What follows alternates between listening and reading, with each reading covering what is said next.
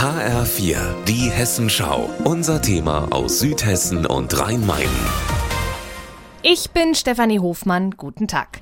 Aus dem Garten der grünen Fraktionsvorsitzenden für Rostorf, Astrid Kaufmann, sieht man direkt auf die beiden Windräder der Gemeinde, die sich stetig drehen. Wenn es nach einem großen Teil der Rostorfer Gemeindevertreter geht, sollen hier bald zwei weitere bis zu 160 Meter hohe Windräder stehen.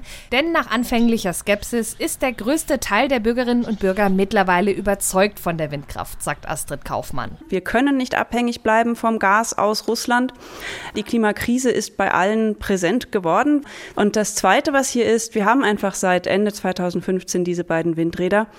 Und alle Befürchtungen, die es vorher gab, sind nicht eingetroffen. Das heißt, jeder merkt, die sind da, die sind nicht laut, die stören nicht. Eine Hürde ist aber, dass die Fläche, auf der die beiden neuen Anlagen stehen sollen, momentan noch ein Ausschlussgebiet ist, auf dem keine Windräder gebaut werden sollen. Um das zu ändern, muss jetzt die Regionalversammlung Südhessen vom Gegenteil überzeugt werden, erklärt Frieda Kaufmann, der sich federführend für das Projekt einsetzt. Der TÜV Südhessen hat ermittelt, dass die Windstärke ganz knapp unter dem liegt, was sie eigentlich haben wollen.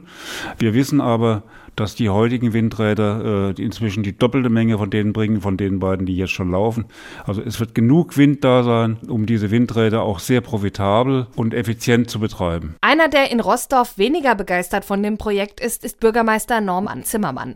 Er hat im HR gesagt, dass er nicht glaubt, dass das Zielabweichungsverfahren erfolgreich sein wird. Stattdessen befürchtet er unnötige Kosten. Außerdem verstehe er auch persönlich nicht, wieso man an dieser Stelle Windräder bauen will, wo doch nachweislich nachweislich nicht genug Wind wehe und es genug andere Vorrangflächen gebe, zum Beispiel im Odenwald. CDU, Grüne und die SPD haben sich in der Gemeindevertretersitzung trotzdem mit ihrem Antrag durchgesetzt und deshalb müsse der Bürgermeister das Projekt in seinem Amt jetzt unterstützen, sagt Astrid Kaufmann. Als Bürgermeister ist man überparteilich. Man muss umsetzen, was in einer Gemeindevertretung entschieden wird. Bis in Rostorf die zwei neuen Anlagen stehen könnten, wird es noch eine Weile dauern. Der nächste Schritt ist jetzt ein sogenanntes sogenanntes Zielabweichungsverfahren anzustoßen und einen möglichen Investor für das Projekt zu finden und natürlich die Regionalversammlung Südhessen zu überzeugen. Und das braucht Zeit. Stefanie Hofmann, Rostorf.